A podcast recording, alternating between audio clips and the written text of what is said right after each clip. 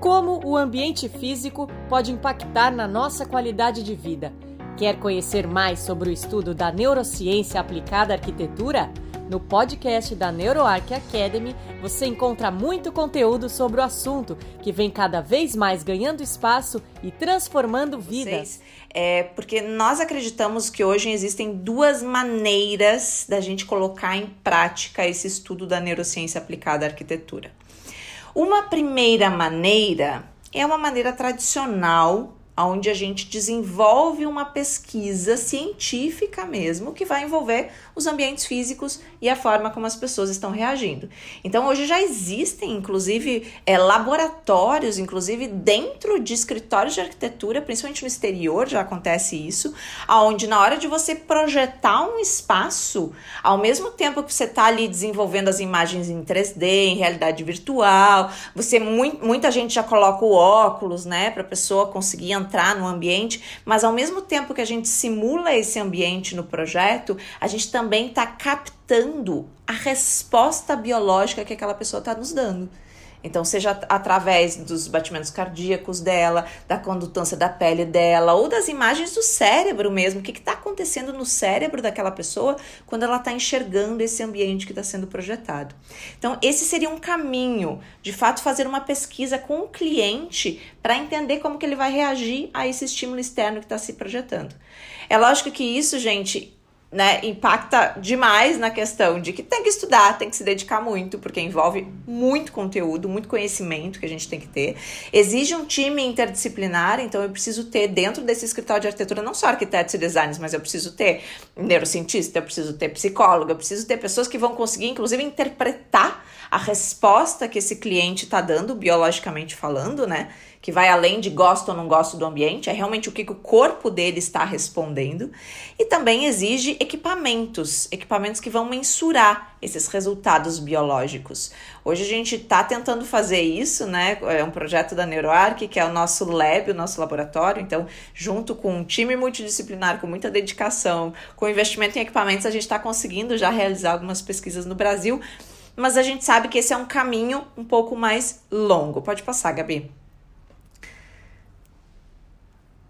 Até aqui tem só umas imagens para vocês entenderem, visualizarem isso que a gente está falando. Quando eu falo em equipamentos, né, para a gente poder ter essas respostas do corpo da pessoa, a gente está falando tanto no IED, que por exemplo é tipo um capacete que a gente coloca é, com sensores na cabeça da pessoa, onde a gente consegue ter essas respostas do que está acontecendo, a atividade cerebral dela, especialmente aqui na área da periferia do cérebro, né, que a gente está falando da região do córtex ou então, outros tipos de equipamentos mais periféricos, o eye tracking é tipo um óculos que tem, tem câmeras que focam tanto na pupila da pessoa quanto no que ela está enxergando. Então a gente consegue mensurar, por exemplo, quanto tempo ela olha para uma cor, ou o que, que chama mais atenção num ambiente, como que a pupila está reagindo, ela está se ampliando, está diminuindo, porque isso também dá respostas de estresse ou não assim como outras pesquisas que estão sendo desenvolvidas com fMRI, que é a famosa ressonância magnética funcional, né? Então que você entra naquele tubo, não sei se alguém aí já,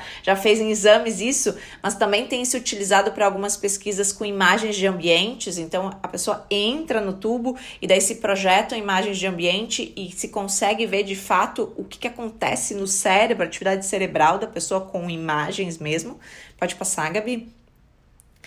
Aí são outros experimentos que a gente começou a fazer informalmente mesmo. Então, a gente colocava a pessoa em, em realidade virtual com um ambiente, e nesse caso até era, era, foi dentro de uma feira que a gente fez esse experimento, e a imagem que essa menina tá, tá enxergando ali é a imagem de uma paisagem maravilhosa, né? Com, com, com um lago, então super imersa na natureza. E daí, em relação, a gente estava captando então a resposta dela através de um, de um, de um relógio mesmo, que nos nos, dava informações dos batimentos cardíacos dela, assim como um outro instrumento que se chama Muse, que é uma tiara em que a gente capta as ondas cerebrais, então do que estava acontecendo com ela naquele momento e a forma daí como ela estava reagindo a esse estímulo. E claro que a gente captava essas respostas biológicas, mas também muito da memória dela também influenciava na reação que ela tinha, né? Então, por isso a complexidade que a Gabi trouxe antes. Pode passar. Aqui foram alguns outros é, experimentos que a gente fez junto com clientes. Então, dentro, durante um processo de briefing, na hora que a gente está conversando com a pessoa para entender as necessidades dela para o ambiente, a gente também está captando, através de sensores que a gente coloca no, nos dedos, a questão dos batimentos cardíacos, a condutância da pele, a temperatura do corpo, para identificar se algum ambiente desperta nela uma reação diferente. E daí a gente precisa entender o porquê disso. Será que tem alguma questão de estresse relacionado, de trauma relacionado, né? Então ele nos consegue nos dar pistas de como que ela reage quando ela conta sobre esses espaços. E aí, gente, talvez vocês estão olhando aí esses, esses experimentos com de repente pensando, meu Deus, onde eu estou aqui que eu tô ouvindo essas maluquices que essas meninas estão falando. Calma, calma. A gente acredita que existe um outro caminho também, não é só esse, tá? Esse é realmente para quem quiser se aventurar na área de pesquisa e pesquisa acadêmica, mas existe um outro caminho também que a gente já está colocando em prática com muitos alunos. É, a gente segue com essa metodologia, Gabi e eu, que é já que eu não tenho condições nesse momento de desenvolver toda uma pesquisa científica, será que eu não posso utilizar de pesquisas que já existem, que já foram feitas e usar como base para desenvolver os meus projetos?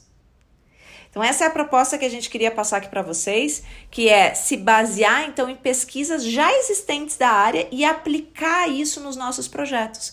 É lógico que isso exige estudo, exige dedicação, Exige também uma visão mais multidisciplinar, né, interdisciplinar. A gente precisa olhar para beber de outras fontes, além da arquitetura e do design. Mas é mais simples, este não exige foi mais um, podcast exclusivo da NeuroArc Academy. Para ter acesso a outros conteúdos mais completos, faça parte do nosso membership. Mais informações www.neuro.arc.br. Esperamos você em nosso próximo podcast. Até lá!